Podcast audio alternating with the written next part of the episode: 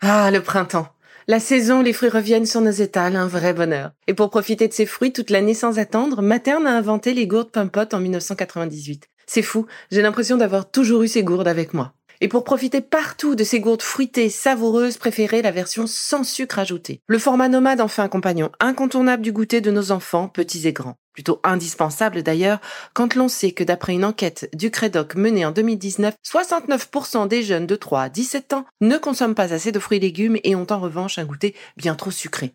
Avec une gourde pomme pote sans sucre ajouté, vous leur apportez une portion de fruits Notea au Nutri-Score, bien entendu. Et saviez-vous qu'en plus Pompot est engagé pour des vergers éco-responsables et que ces gourdes sont fabriquées en France? Alors foncez pour découvrir des recettes de plus en plus audacieuses et toujours aussi délicieuses.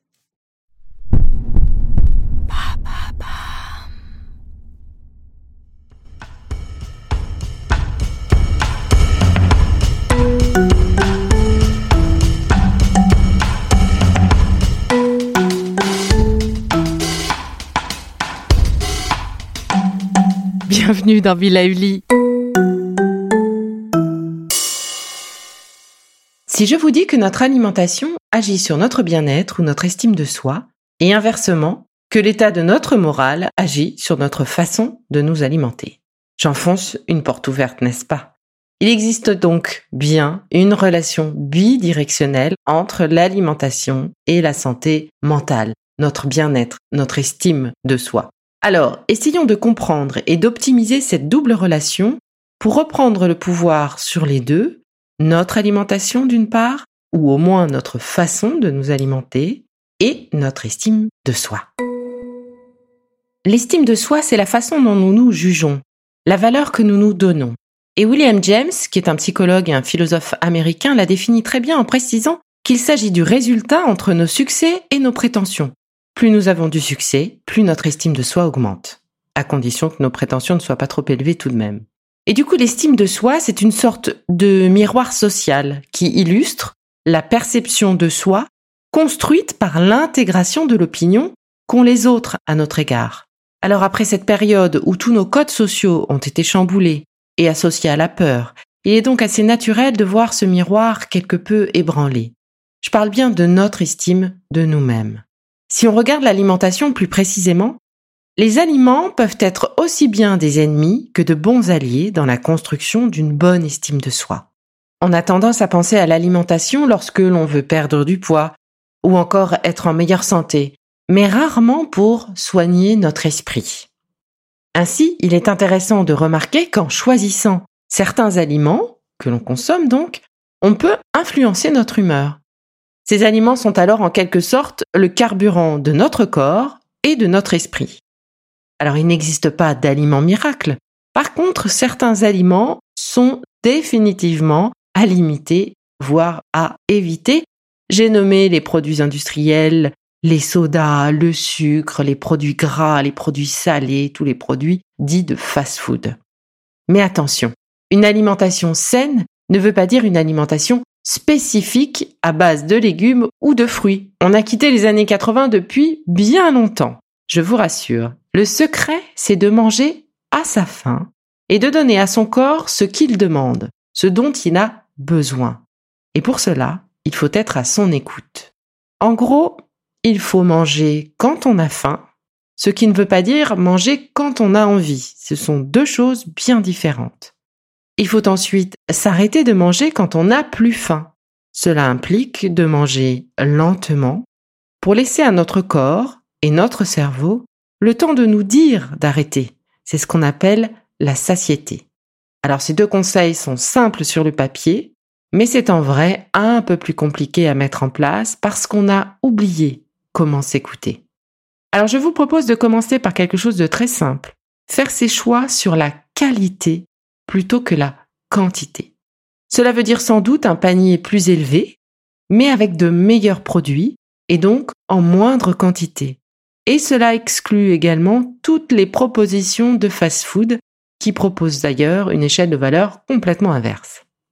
Continuons ensuite en essayant de changer complètement le réflexe que l'on a pu acquérir euh, ces derniers temps notamment, qui est de combler nos émotions, notre tristesse, nos angoisses, notre peur par la nourriture.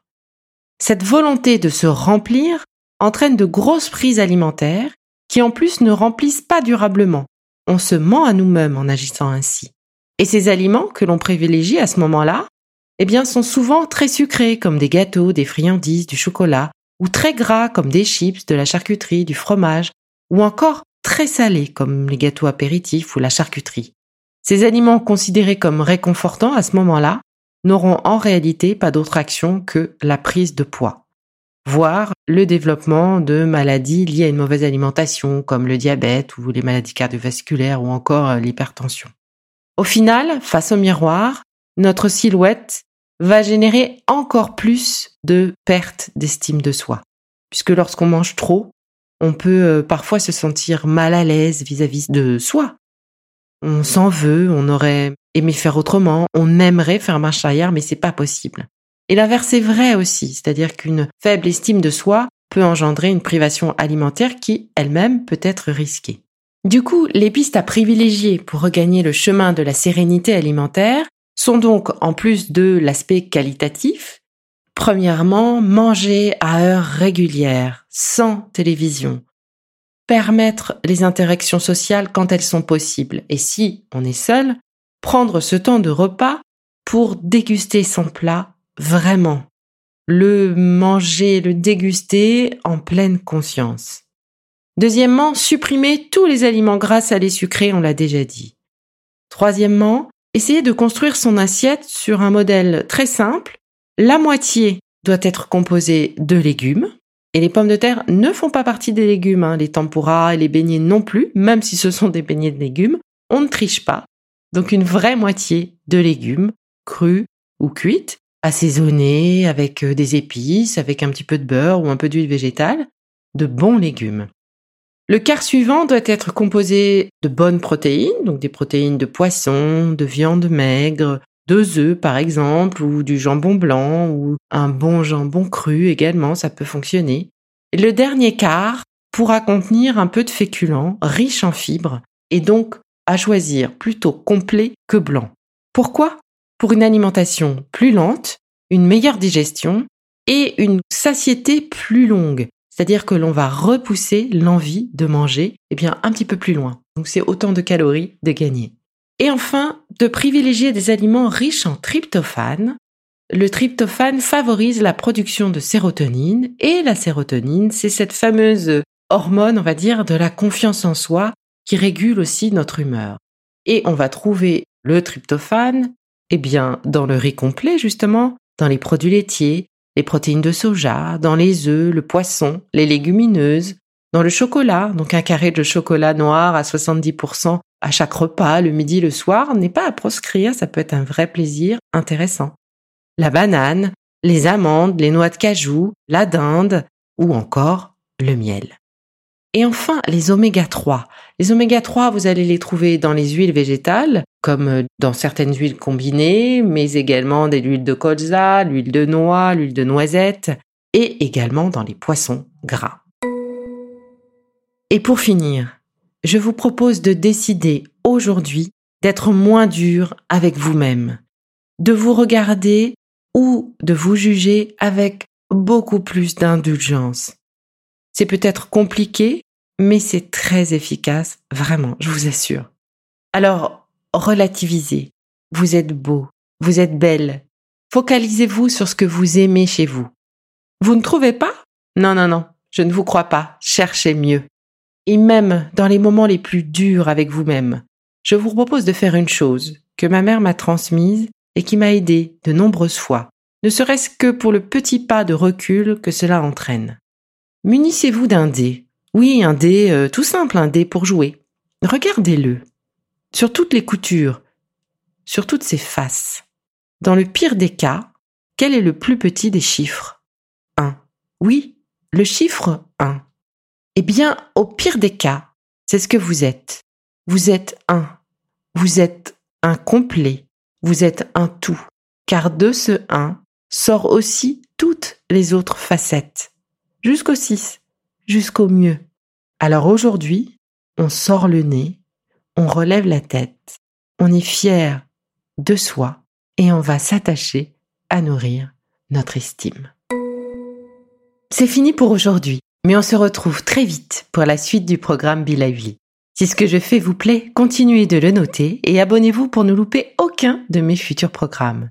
Et entre chaque podcast, vous pouvez aussi me retrouver sur mon compte Instagram at BeLivelyNow pour y faire le plein d'astuces, d'infos ou pour discuter avec moi. Vous pouvez aussi prendre rendez-vous pour une consultation privée sur Doctolib. Alors, en attendant la prochaine capsule, surtout, continuez de prendre soin de vous, car c'est bon pour vous et pour tout le monde.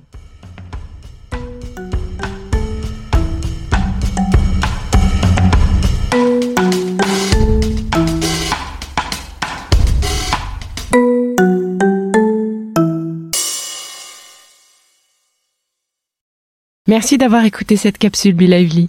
N'oubliez pas de vous abonner, de partager et de noter ce podcast. À bientôt. Le contenu que vous venez d'écouter n'est pas un dispositif médical et ne peut pas se substituer à l'avis d'un médecin basé sur votre situation personnelle. En cas de doute, consultez votre médecin.